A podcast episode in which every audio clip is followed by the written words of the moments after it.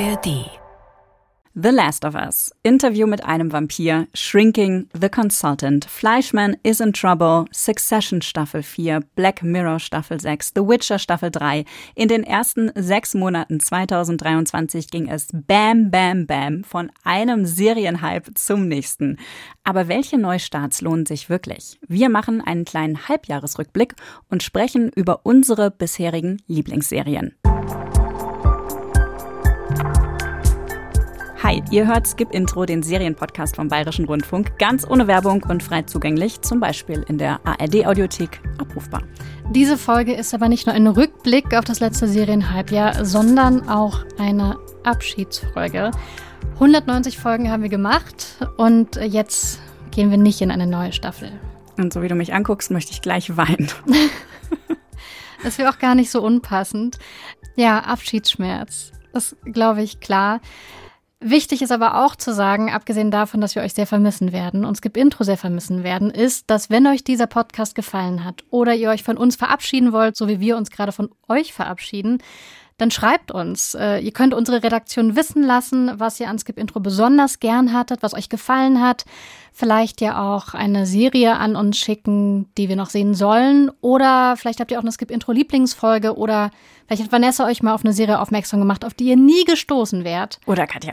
Wir freuen uns über alles. Ja, vielleicht äh, bringt uns das ein bisschen über unseren Abschiedsschmerz hinüber. Aber eine Folge haben wir jetzt noch vor uns. Und den Abschied zelebrieren wir natürlich mit einer Best-of-Folge.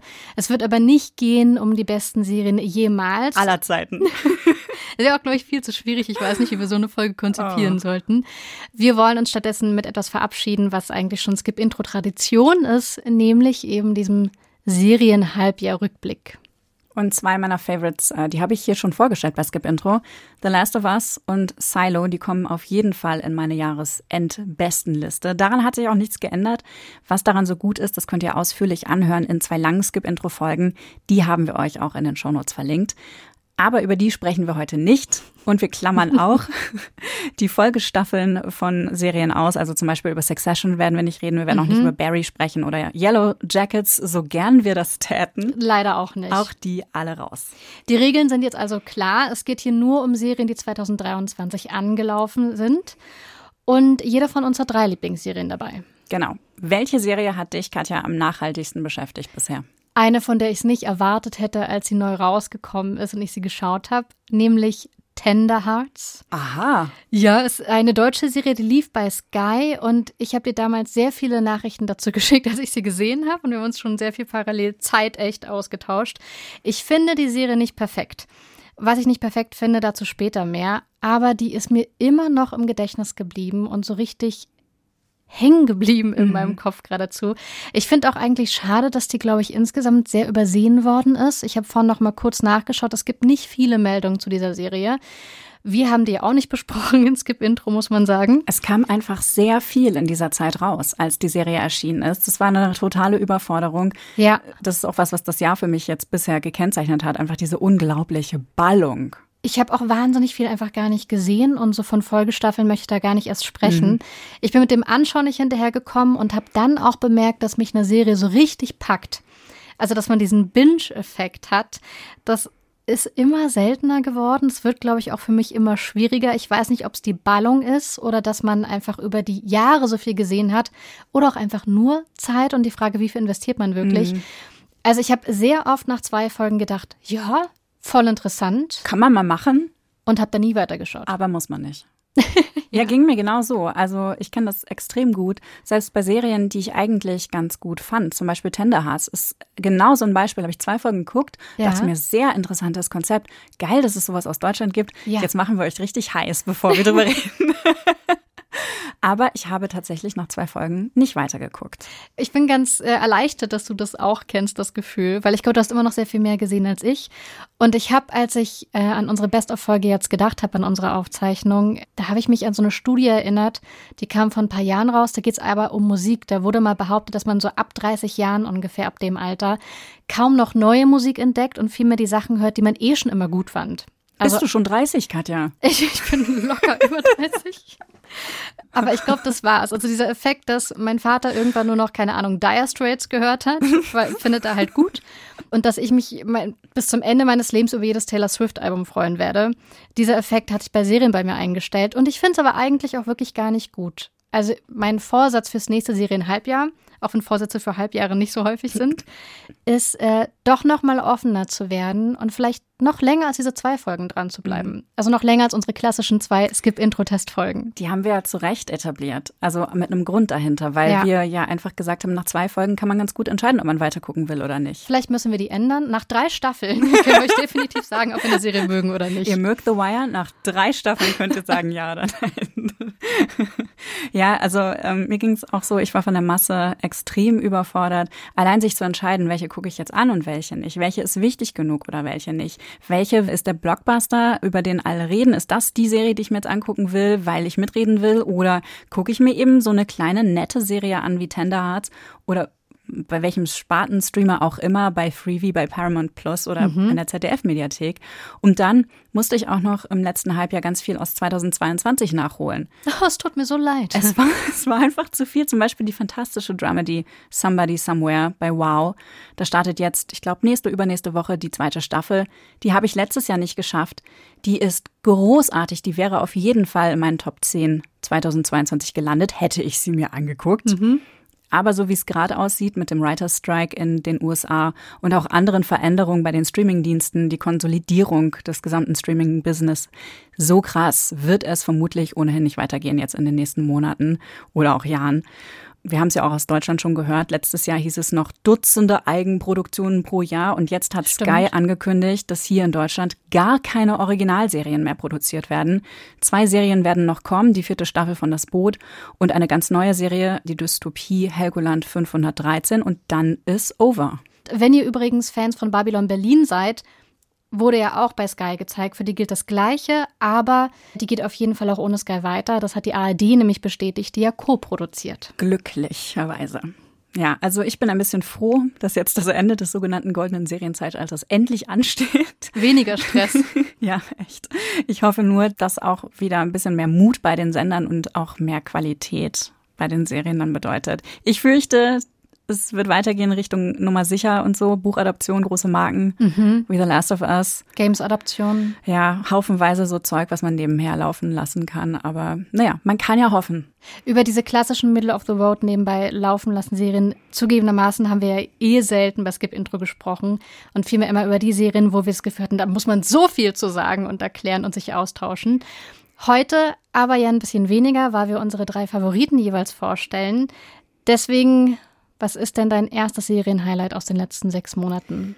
Die läuft auch bei Wow, also dem Streamingdienst von Sky. Mhm. Ist einer der größten Serienhypes aus den USA gewesen. Und zwar ist das Poker Face im Original von Peacock. Und darum geht's.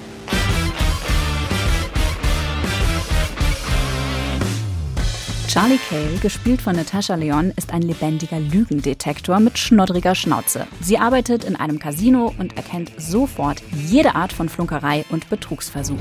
bullshit, true, bullshit. So merkt sie allerdings auch, dass ihr Boss in das Verschwinden ihrer besten Freundin verwickelt ist. Sie kommt ihm in die Quere und muss flüchten. Also macht Charlie sich auf in ihrem abgewrackten, knallblauen Muscle Car aus den 60ern und fährt quer durchs ganze Land von einem US-Staat zum nächsten und hält sich mit Aushilfsjobs über Wasser. Aber egal, wo Charlie aufkreuzt, irgendwer hat immer Dreck am Stecken. Ob zwei ältere Hippie-Ladies im Altersheim, ein Barbecue-Koch in Texas oder eine One-Hit-Wonder-Band auf Tour. It wasn't an accident. I, I think there's been a murder. Die Serie stammt von Ryan Johnson, den kennt man auch als Schöpfer von Netflix-Überhits wie Knives Out und The Glass Onion, also so humorvolle klassische Murder-Mysteries mit vielen Stars. Und ganz ähnlich ist auch Pokerface. In jeder Folge hilft Charlie, einen neuen Fall aufzuklären. Und das ergibt herrlich nostalgisches, episodisches Fernsehen, bei dem man auch einfach mal eine Folge genießen kann, ohne Angst zu haben, später den Anschluss nicht mehr zu finden.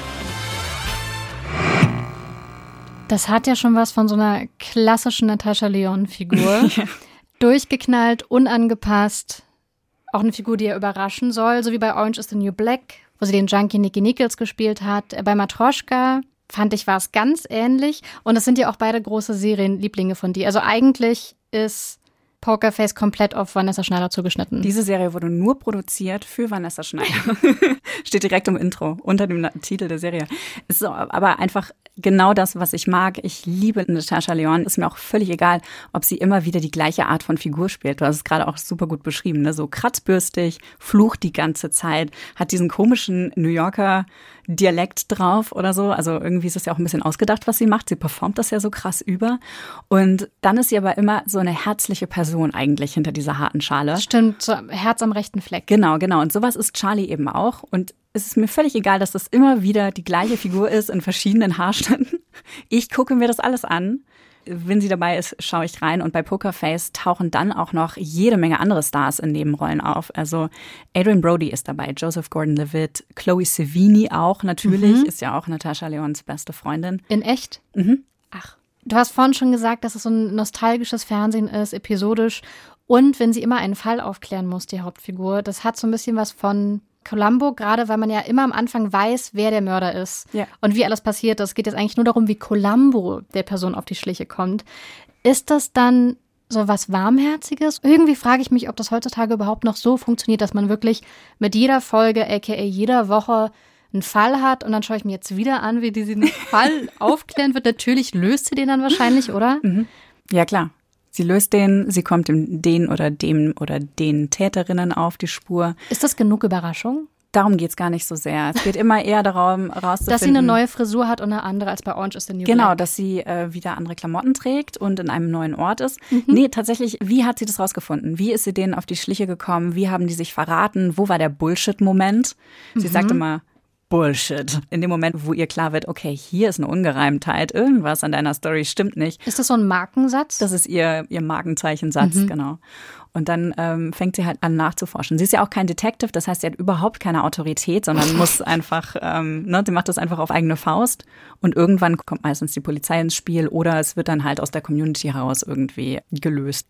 Und das fand ich total schön. Für mich hat das sehr, sehr gut funktioniert, gerade weil das immer nur eine Folge ist diese uralt Form von Fernsehen, das ist natürlich schon so ein bisschen Nostalgiefaktor auch. Also ich fand das erfrischend zwischen mhm. all diesen anstrengenden, horizontal erzählten Serien, die mich über Wochen hinweg beschäftigen, wo ich mir alle Handlungsstränge irgendwie merken muss, alle Charaktere, warum die Charaktere miteinander in Kontakt sind oder sich hassen oder weiß der Geier, dass das jetzt mal endlich wieder eine Serie ist, wo ich das einfach wieder abschließen kann. Nach einer Folge ist gut und nächste Folge funktioniert das mit dem gleichen Regelset wieder von vorne.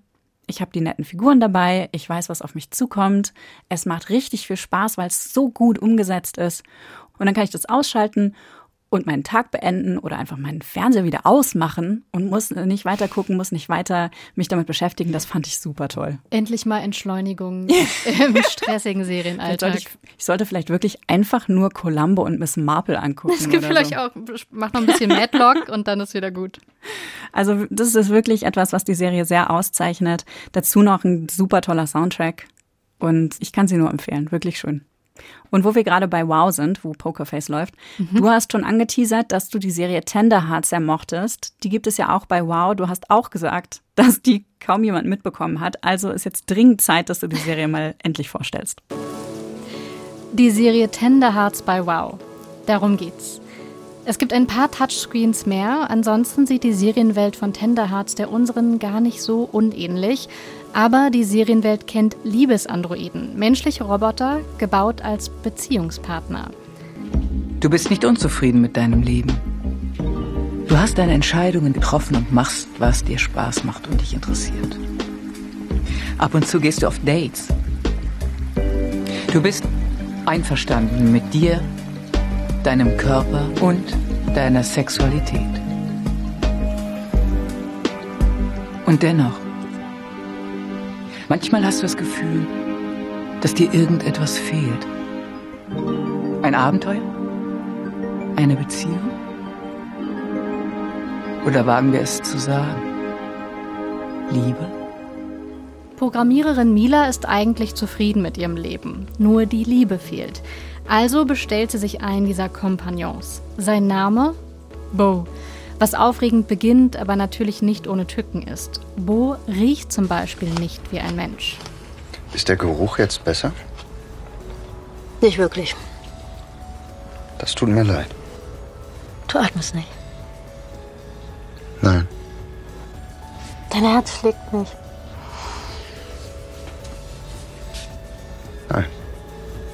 Obwohl hier ein Liebesandroid vorkommt, ist die Serie Tenderhearts kein technikverliebtes Sci-Fi-Abenteuer. Vielmehr fragt sie über den imaginierten technischen Fortschritt, was uns an Beziehungen wichtig ist.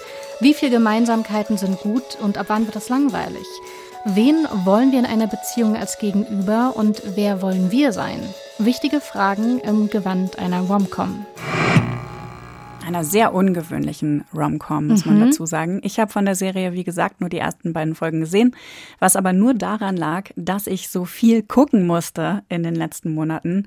Und mir ist eine Sache ganz extrem im Gedächtnis geblieben von der Serie. Wir haben uns darüber ausgetauscht. Das war etwas, worüber wir uns viele Nachrichten geschrieben haben, und zwar die Sexszenen ausgerechnet.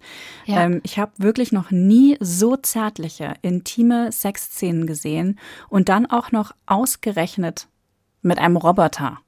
Ja, der Roboter sieht wirklich komplett aus wie ein Mensch, der verhält sich nur nicht immer so.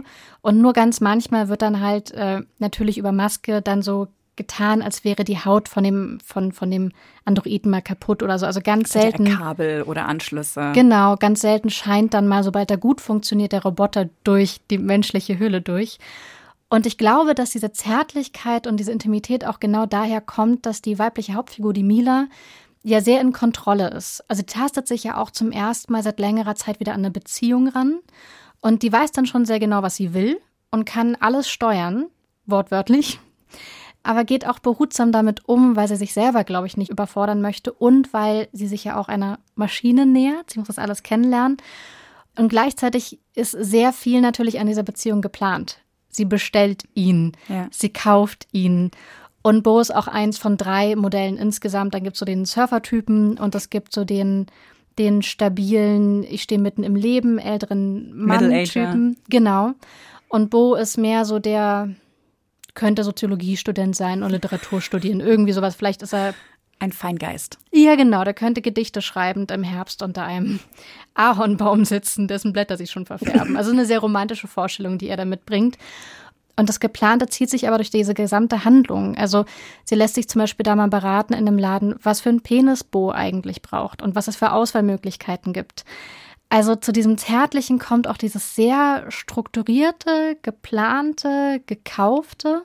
Und es bleibt aber alles sehr, sehr warm und letztendlich sehen wir dann auch dadurch immer durchschimmern, dass Sex ja auf manchen Ebenen auch was Mechanisches ist. Das wird da auch sehr schön, finde ich, in Frage gestellt, wie weit das gehen muss.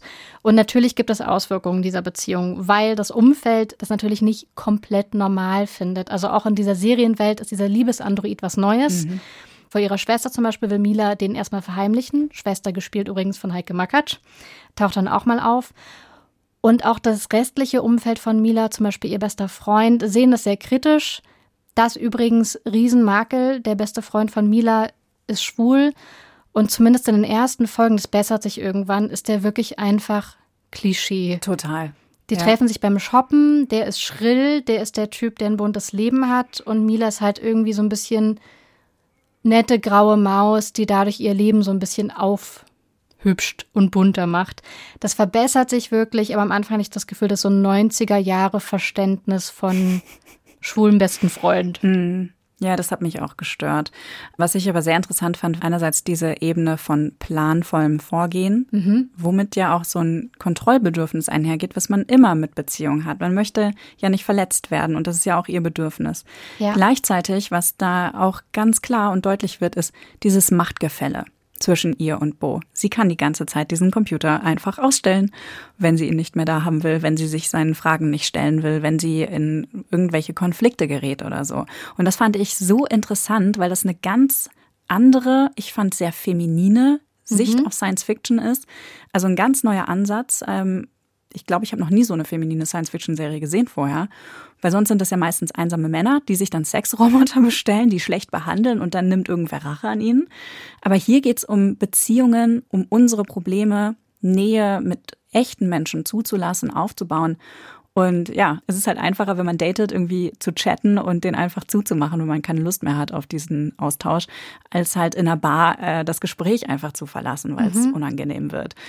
Und dann ist es natürlich auch einfacher, den Beziehungsroboter auszuschalten, als sich diesen Konflikten dann zu stellen. Also das finde ich super einfühlsam dargestellt. und die Figuren werden auch nicht ins Lächerliche gezogen. Sehr cool. Aber dich hat die Serie nicht überzeugt, hast du gesagt. Nein, nicht ganz komplett. Siehe, bester Freund. Aber wenn das dein einziger Makelpunkt ist, dann würde ich sagen, ist das hier schon eher eine klare Empfehlung. Ja, weil auch der Cast super ist. Äh, Mathieu Ulbrich spielt Bo, diesen Liebesandroiden. Den ähm, haben wir schon mal so ein bisschen mit erwähnt, als wir über Oh Hell gesprochen haben. Stimmt, da war der auch dabei. Da spielt er auch mit. Äh, zu Oh Hell haben wir eine lange Skip-Intro-Folge auch gemacht. Tun wir euch natürlich auch in die Shownotes. Friederike Kempter spielt die Mila. Und das so natürlich und null gekünstelt. Das fand ich total toll. Also ich fand sie super und vor allem ist der Style der Serie sehr besonders. Mhm. Die Farben fand ich schön. Es hat ist sehr viel Pastell, es ist sehr viel clean, es ist sehr viel hell und teilweise Hautfarben, so rosa, gelblich, total soft. Es hat mich dann im Nachhinein vor allem ganz viel an diese neue Generation von Sexspielzeug und Präsentation davon in der Werbung erinnert. Natürlich. Dieses pastellige Eisfarben, frisch, ja. sauber, mehr Spaß als verrucht sein wollen. Und die Serie, ich weiß nicht, ob die SerienschöpferInnen diesen Comic kennen, aber ich kann es mir sehr gut vorstellen. Es gibt einen Comic, der heißt Alex und Ada. Also nicht Adam und Eva, sondern eben Alex und Ada, aber das spielt natürlich auch ein bisschen damit. Da ist ein junger Mann, der sehr, sehr lange keine Beziehung hatte, derjenige, der letztendlich mit so einer Art Liebesandroiden zusammen ist. Das ist eine Frau. Auch da geht es, was auch anklingt bei Tender Hearts und immer mehr Fahrt aufnimmt, auch da geht es darum, dass der Liebesandroid eine Form von Bewusstsein dann irgendwie doch entwickelt und auf einmal Interessen entwickelt, die nicht programmiert sind mhm. und sich Dinge merkt, die nichts mit der Beziehung zu tun haben. Und die Frage, ob sich das Gegenüber denn vielleicht doch anders verhalten sollte, nämlich ein bisschen überraschender. Auch damit wird Mila dann ihre Probleme haben. Und ich finde, dass diese ganze Sauberkeit der Serie und diese es ist auch eine große Langsamkeit im Erzähltempo. Das geht ganz behutsam vor sich, so wie sich Menschen auch oft, wenn sie Zeit haben, begegnen, nämlich behutsam und mit viel Zeit. Spiegelt sich auch in einem sehr netten Gimmick wieder. Mila ist ja Programmiererin und sie programmiert ein Videospiel, in dem man ganz langsam Fahrrad fährt durch eine wunderschöne, farbige Welt. Also ein ganz relaxtes, entspanntes Game. Das spiegelt sich, finde ich, total im Look der Serie. Das fand ich total smart. Und ich glaube, dass viele Aspekte von diesem sehr cleanen, von dem zukunftsgewandten, von der Frage, was macht Technik mit uns als Gegenüber, irgendwie kennen wir sowas schon aus Serien wie Black Mirror gibt es immer wieder Folgen, die das berühren zum Beispiel. Aber auch da muss ich echt sagen, ich finde Tenderhearts kann total mithalten mit so internationalen Serien. Und wie gesagt, es ist mir einfach im Kopf geblieben. Ich habe da noch viel, viel drüber nachgedacht. Ja, die Ästhetik allein ist mir auch total im Kopf geblieben und ich nehme es mir fest vor, noch weiter zu schauen. Da finde ich da auch schon mal einen guten Vorsatz fürs nächste Serienhalbjahr. Du bist wieder dran mit einem deiner Favoriten. Okay. Zwei hast du noch. Die Serie heißt Beef und kommt von, Achtung, von Netflix. Hm. Darum geht's. Es ist kein guter Tag für Danny Cho. Der Verkäufer weigert sich, seinen Elektrogrill zurückzunehmen, obwohl Danny das Geld dringend braucht. Und dann nimmt ihm eine Frau im SUV auch noch dreist die Vorfahrt.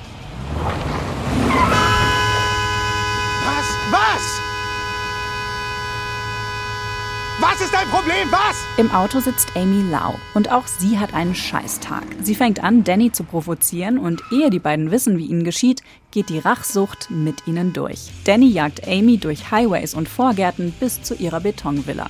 Sie haben nichts gemeinsam. Er ist arm und kommt kaum über die Runden. Sie lebt ein scheinbar sorgloses Leben als Geschäftsführerin eines angesagten Startups.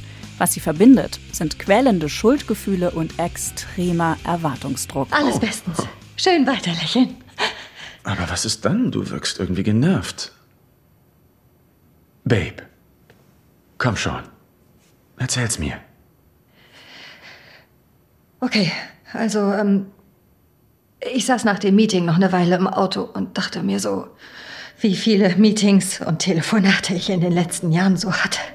Und trotzdem kommen keine Angebote rein. Und dadurch war ich irgendwie gestresst und dann bin ich losgefahren und dann war da dieser Amy, Scheiß. Kann ich dich unterbrechen? Bitte nicht reinsteigern. Atme tief ein. Atem anhalten. Du solltest versuchen, positiv zu denken. Okay? Diese A24-Produktion hat mich wirklich kalt erwischt. Eine düstere Satire über eine Fehde zwischen zwei Fremden, die ihren gesamten Frust und ihre Einsamkeit auf ihr Gegenüber projizieren und so in eine absurde Rachespirale geraten. Ist wirklich genial. Diese Folge wird jetzt so ein bisschen, ähm, es hat gerade so ein bisschen Beichtstuhl-Charakter. Ich habe Beef auch nicht gesehen. Äh, das liegt aber auch daran, Beef war ja so ein Überraschungserfolg mhm. eigentlich. Oder so habe ich die Serie wahrgenommen. Auf einmal gab es überall Artikel über Beef. Alle haben gefragt, hast du Beef schon gesehen? Und ich habe das aber so ein bisschen verpasst damals. Und, und Katja so, so nee. Sorry. Ich habe dann diesen Serienpodcast mit Vanessa Schneider, aber nein. Aber ich war spät dran und so einen Monat nach dem Hype will man irgendwie auch nicht. Und jetzt versauert Beef einfach auf meiner Watchlist und ich habe immer noch nicht angefangen. Du musst dir die Serie angucken. Ich habe die wirklich an einem Abend weggebinged. Es ist das absolute Gegenteil von Tender Hearts. Es ist super schnell Stimmt, erzählt. Es ist sehr, so. sehr düster. Aber die Folgen sind auch nur eine halbe Stunde lang und da stecken so viele Gedanken drin. Also der eine Grund, wie so viel über die Serie geschrieben wurde, ist natürlich, es hat einen eigentlich komplett asiatischen, asiatischstämmigen Cast, großartig besetzt. Ähm, es ist auch super präzise in dieser kulturellen Darstellung. Die Inszenierung und Kamera ist auch der Hammer. Der Soundtrack schwankt so zwischen ultra peinlich und stilsicher. Also ich sag mal, zwei äh, Pole sind mhm. Tori Amos und Lim Biscuit. Und was davon ist jetzt, nein, ist mir schon klar, was davon stilsicher ist, aber. Auch The Offspring ist mit dabei. Stilsicher. Mhm. Und die beiden Hauptdarstellenden, Stephen Yeun, also das ist der Glenn aus The Walking Dead, und auch die Comedian Ellie Wong. Sehr toll. Sind beide so grandios in der Serie. Ich wünsche Ihnen alle Awards ever. Ich hoffe, Sie kriegen nächstes Jahr alle, alle Auszeichnungen auch dafür. Den Bambi wünscht Ihnen auch. Den Bambi, den Echo. es ist sehr, sehr schön gefilmt. Die Kamera ist total erbarmungslos, also immer so ganz nah an den Gesichtern dran. Das heißt, da sieht man dann jede Regung, so winzige Momente, in denen dann das kennst du bestimmt auch, ne? Wenn dein Gesicht dann sich so kurz zu einer Fratze verzieht, weil du laut schreien möchtest, aber du gezwungen bist, in dieser Situation nett zu lächeln. Weißt mhm. du, so diese ganz Mini-Sekunden, die sind einfach toll eingefangen.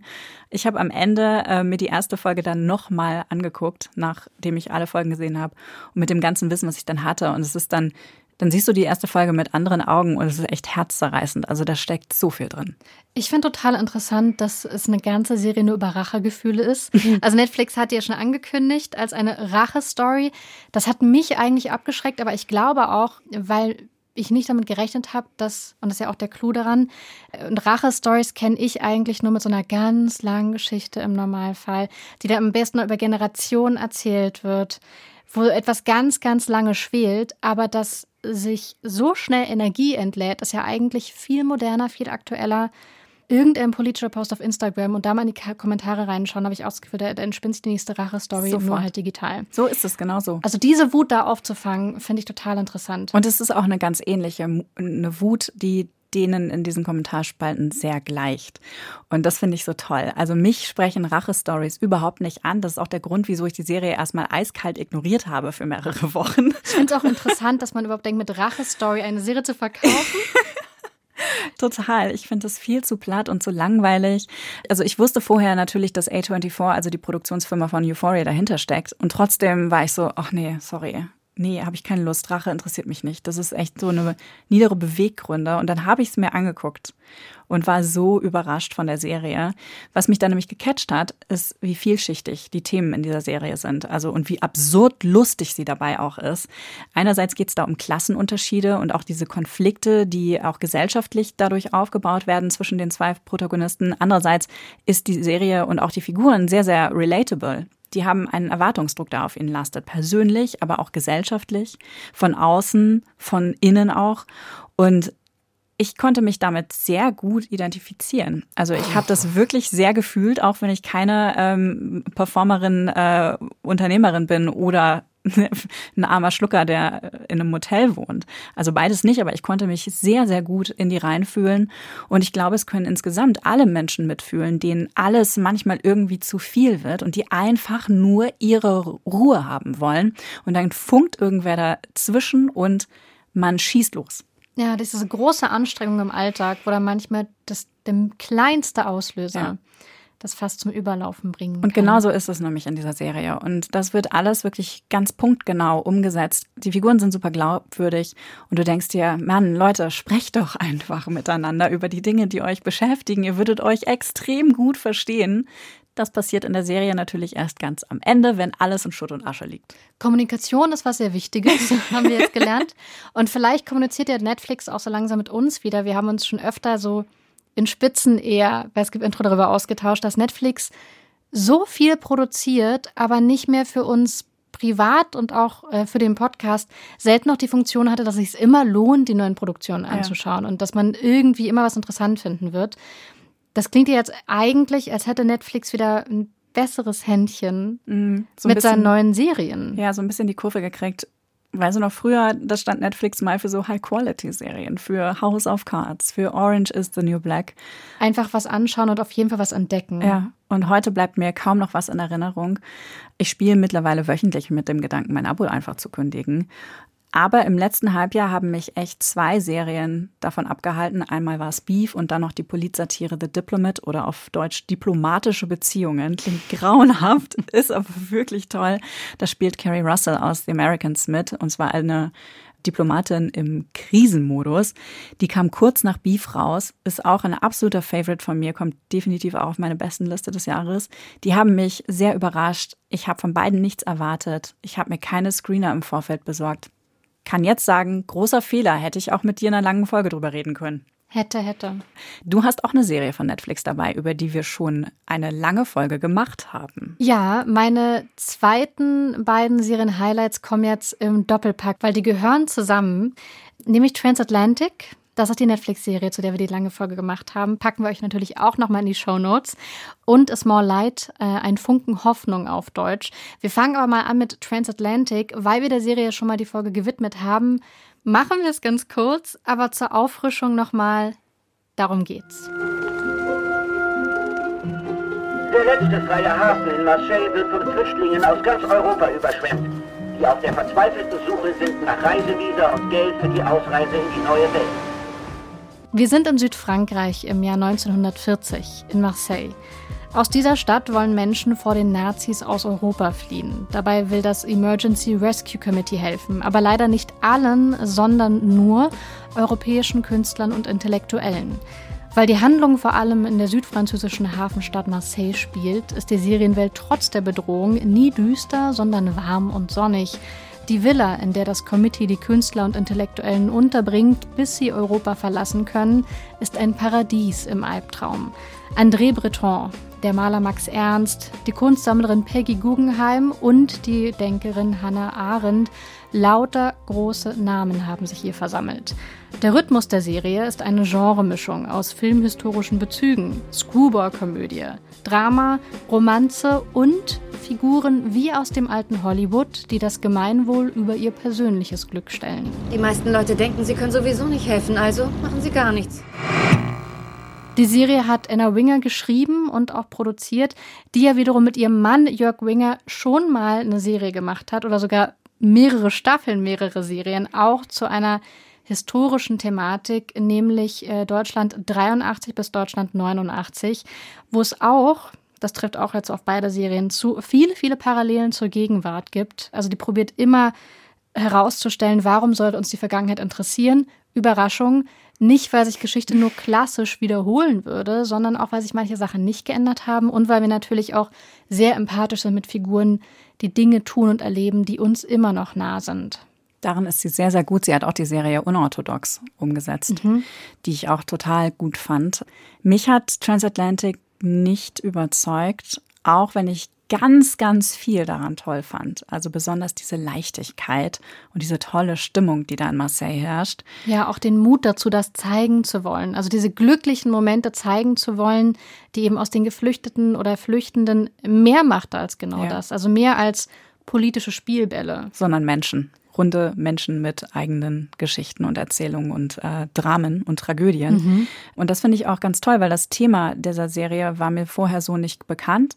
Und die kleinen Dramen, die sich dort eben abspielen, die großen Tragödien, die da passieren, das war ganz oft etwas, wovon ich durch die Serie zum ersten Mal gehört habe. Also ist auf jeden Fall eine ganz besondere und andere Art von Serie über den Nationalsozialismus. Ich kannte dieses Emergency Rescue Committee vorher auch gar nicht. Und die Serie spielt ja auch wirklich nur in einem Jahr. Das ist ein ganz bestimmter Zeitpunkt in der Geschichte, den die Serie behandelt. Und wie gesagt, Transatlantic allein hätte ich jetzt in der Best-of-Folge nicht genannt zum ersten Serienhalbjahr 2023. Aber dass ich die zuerst gesehen habe, Transatlantic, hat mich nochmal ganz anders vorbereitet auf eine Serie, die relativ kurz danach rausgekommen ist, nämlich Ein Funken Hoffnung. Und gerade weil die so verschieden behandeln, wie der Nationalsozialismus und das Dritte Reich sich auf Nachbarländer von Deutschland ausgewirkt haben, fand ich das total interessant. Also gerade im Kontrast Transatlantic, so witzig, tolles Wetter, turbulent, voller Referenzen. Und ein Funken Hoffnung dagegen ist viel, viel klassischer erzählt. Ja. Also da braucht man sich auch nicht so lange auf das Tempo und die Stimmung einstimmen. Das geht relativ fix. Die Serie läuft bei Disney Plus und einiges kann man schon kennen, wenn man das Tagebuch der Anne Frank gelesen hat. Also viele von uns hatten es wahrscheinlich als Schullektüre, ähm, so war das bei mir zum Beispiel auch. Ist auch eines der berühmtesten Bücher der Welt, also vielleicht kennt man es nicht nur aus der Schule. Und ein Funken Hoffnung erzählt jetzt die Geschichte von Miep Gies. Das ist eine von den vier Angestellten von Otto Frank, dem Vater von Anne Frank, die der Familie geholfen haben, sich zwei Jahre lang zu verstecken im Hinterhaus der Firma. Und die Serie erzählt im Grunde die Geschichte, wie Miep Gies überhaupt zu dieser Widerstandskämpferin geworden ist, aber natürlich im historischen Kontext und mit Verbindung zur Familie Frank. Und falls ihr die Serie noch nicht kennt, stellt Katja sie ganz kurz vor. Darum geht's. Bis in die Nacht tanzen gehen, anschließend lang ausschlafen und sich dann an den Mittagstisch setzen, zu ihren Brüdern und Eltern. Das ist das Leben der jungen Miep. Bis ihre Eltern ihr ein Ultimatum stellen, Anstellung oder Heirat. Also wird sie vorstellig in der Firma von Otto Frank, dem Vater von Anne Frank, der ihr rät, doch in ein paar Monaten wiederzukommen. Die zwingen mich, meinen Bruder zu heiraten, wenn ich keine Stelle finde. Naja, es ist nicht so schlimm, wie es sich anhört. Ich bin adoptiert. Aber trotzdem, würden Sie etwa Ihren Bruder heiraten wollen? Nicht antworten. Ich meine, ich weiß ja nicht mal, ob Sie einen Bruder haben. Otto Frank stellt Miep natürlich schlussendlich ein. Mit dem Job wird sie erwachsen und freundet sich auch mit Otto Frank an, der mit seiner Familie von Deutschland aus nach Amsterdam gezogen ist, um sicher zu sein vor den Nazis. Als diese Sicherheit erneut bedroht wird und die Familie kein Visum für die USA erhält, weiht er Miep in seine Pläne ein. Miep, worum ich Sie bitten möchte, ist zu viel verlangt. Ich habe nicht das Recht dazu, aber ich habe auch keine andere Wahl. Worum geht es? Wir werden untertauchen. Nicht sofort. Ich muss noch viel planen. Wo? Es ist besser, wenn Sie im Moment möglichst wenig wissen. Aber wenn wir dort sind, brauche ich Ihre Hilfe. Wir brauchen Essen und Medikamente. Was immer Sie brauchen. Lassen Sie mich ausreden.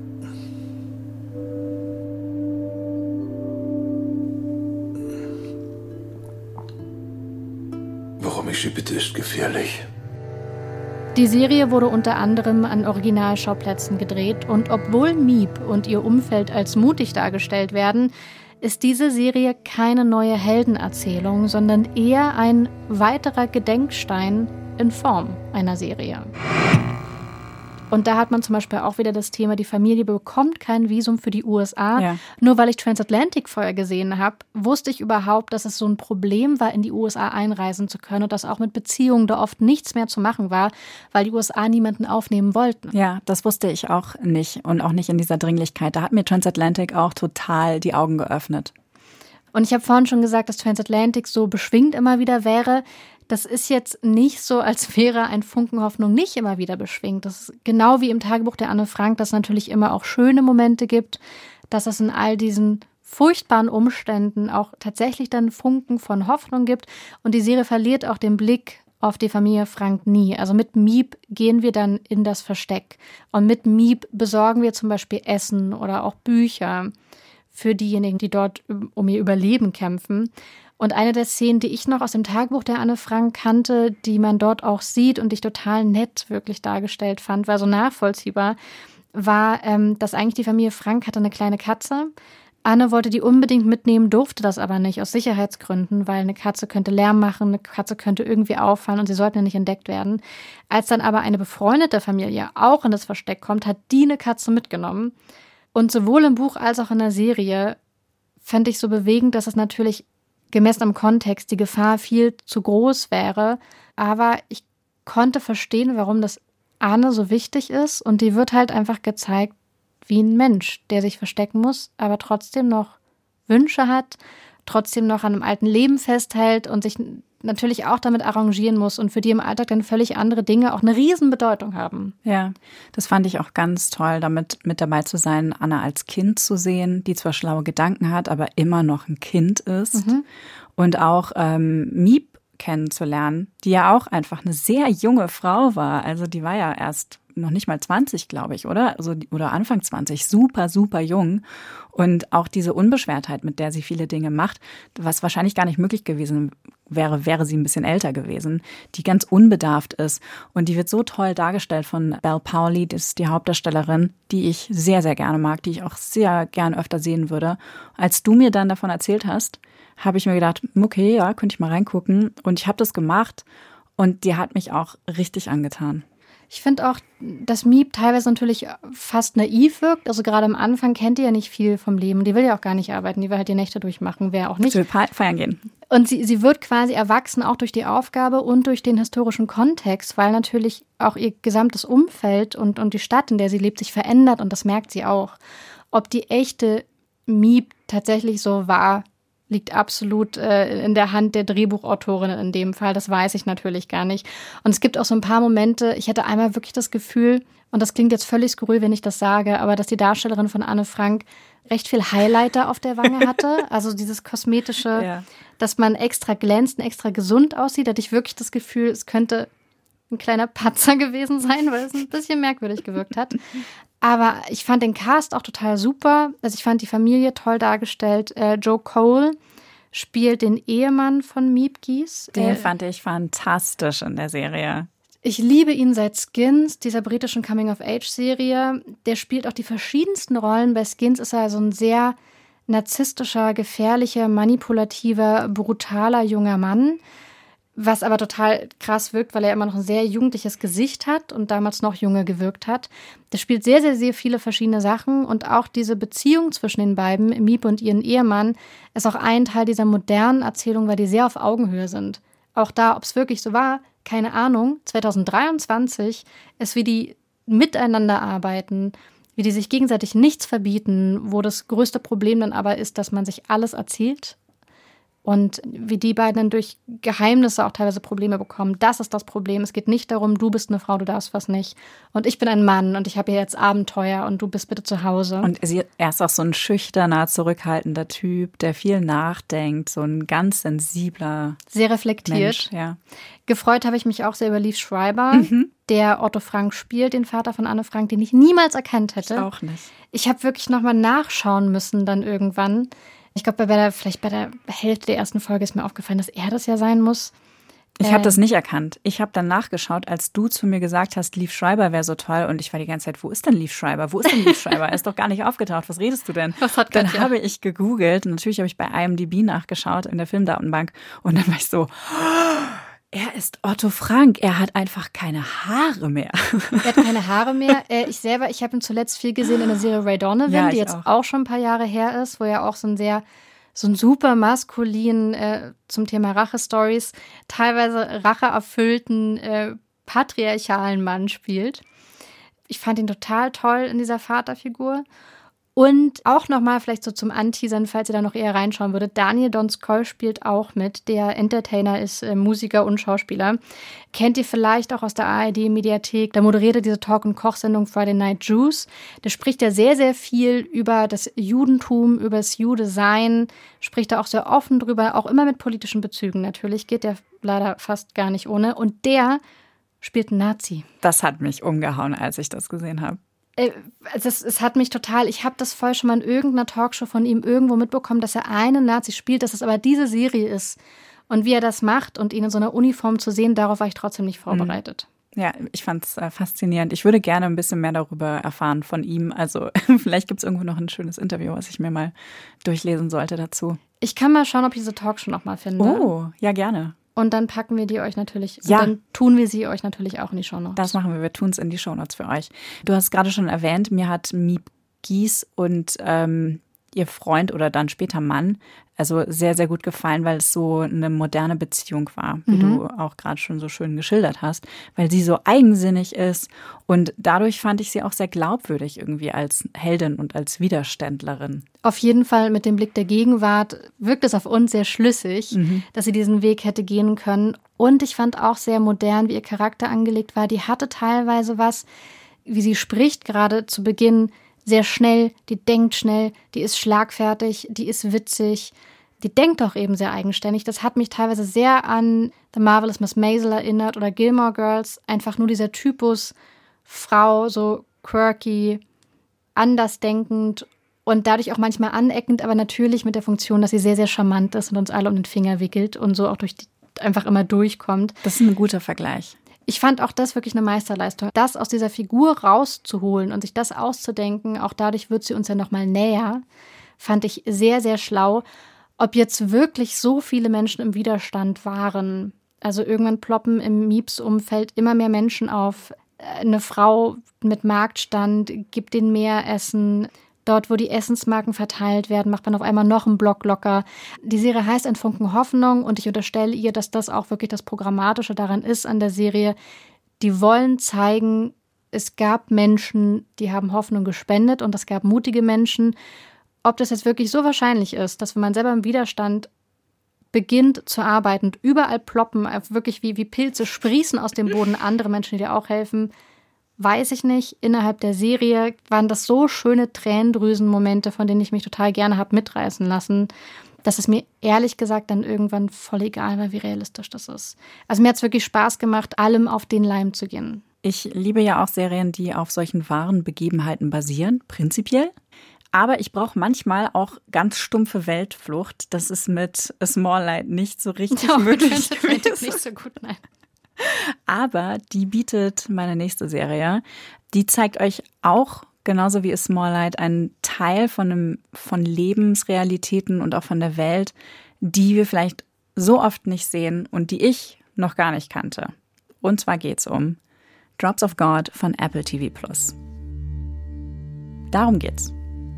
Camille hat ein Problem. Außer Reis und grünen Bohnen verträgt sie kein Essen. Jeder Schluck Alkohol beschert ihr Kopfschmerzen und Nasenbluten. Ausgerechnet sie soll sich in Tokio einem Wettbewerb um das Erbe ihres verstorbenen Vaters Alexandre Leger stellen. Ein berühmter und reicher Weinexperte und Önologe, den sie vor 20 Jahren zuletzt gesehen hat. Es geht mir nicht sehr gut. Ganz und gar nicht gut. Die Ärzte sagen, ich hätte nicht mehr lange und. Was bedeutet nicht mehr lange? Dass ich sterbe, Camille. Komm. Komm nach Tokio, ich kümmere mich um alles. Sekunde. Nächste Woche wäre es eventuell machbar. Nein. Heute Nacht. Zigtausende Flaschen der besten Weine im Wert von knapp 150 Millionen Euro. Um dieses Erbe wetteifern Legers entfremdete, aber talentierte Tochter Camille und sein bester Schüler Issei Tomine. Wir begleiten Camille vom kühlen kosmopolitischen Tokio in die ausschweifenden, sonnigen Landschaften Südfrankreichs. Mit jeder Folge lernt Camille und mit ihr das Publikum mehr über die Kunst der Weine und der Kulinarik. Camilles Sinneseindrücke und ihr Geschmacksgedächtnis werden mit Farben und einer Art geistiger Bibliothek der Sinne visualisiert, in der sie die Antworten für die Tests ihres Vaters findet. Konzentrier dich. Versuch, dir den Geschmack vorzustellen.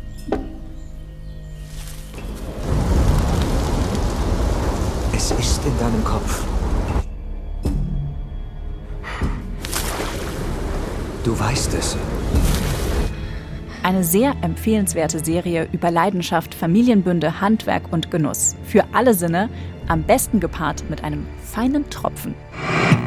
Das klingt nach einer sehr nischigen Serie. Gar nicht. Auch mit, auch mit einer sehr interessanten visuellen Darstellung, mit dieser Bibliothek der mhm. Sinne. Es erinnert mich von der Beschreibung her so ein bisschen an Pachinko, so eine Serie, auf die man nicht von alleine kommt, über die man nicht so schnell stolpert und die aber so sehr mutig gemacht ist. Und auch mehrsprachig. Wenn du dich erinnerst, bei Pachinko gab es ja auch ähm, Koreanisch, Koreanisch, und Japanisch. Japanisch, Englisch. Und so ähnlich ist es tatsächlich auch hier bei ähm, Jobs of God. Da wird Japanisch, Französisch und ja, Englisch gesprochen. Also auch mehrsprachig, spielt auch in verschiedenen Ländern, auch so wie bei Pachinko. Es mhm. ist wieder in, ne, im asiatischen Raum auch angesiedelt. Also es ist auch so ein absolutes Kleinod, diese Serie. Obwohl es natürlich irre teuer wahrscheinlich war in der Herstellung, muss man. Stimmt, wir reden jetzt von nischig. Die Produzentinnen denken sich, oh, dafür war es aber sehr teuer. Wir reden immer noch von Apple TV Plus hier. Ähm, aber es gibt eben auch so einen Einblick in eine Welt, von der ich keine Ahnung hatte, genau wie ich auch von Pachinko keine Ahnung hatte vorher. Es ist großartig umgesetzt, wirklich faszinierend. Ich habe von Önologie oder Wein nichts vorher gewusst. Ich kannte das Wort Önologie noch nicht mal. Also alles musste ich nachschlagen. Und die Serie anzugucken war augenöffnend für mich. Wusstest du, dass der Farbton des Weines was über das Alter des Weins aussagt? Nö. Klingt gut jetzt, wo du sagst. Ja, hätte ich mich jetzt noch besser informiert während des Serienschauens, dann hätte ich dir auch sagen können, welche Farbschattierungen für welches Alter und für und so weiter stehen. Hast du Aber gar nichts gelernt? Gar nichts gemerkt, ja. Aber all diese Sachen werden in dieser Serie thematisiert und du, du nimmst das alles so mit und es ist so schön, weil beim nächsten Mal, wenn du einen Wein in der Hand hast, ist so, ah, ah ja, das ist wahrscheinlich ein Mittelalterwein. Ist das auch eine gute eine gute kulinarische Ergänzung zu Serien wie The Bear, wo es ja auch die ganze Zeit ums oh, Kochen geht. Total. Ja, wirklich, total. Das würde ich absolut empfehlen, auch wenn es eine völlig andere Stilrichtung ist, ein ganz anderes Erzähltempo hat, ganz anders auch stilistisch ausschaut, aber es ist in beiden Serien diese Freude am Genuss mhm. spürbar. Seriensommelier Vanessa Schneider empfiehlt. Genau. Man lernt halt viel, über die Weinkunst.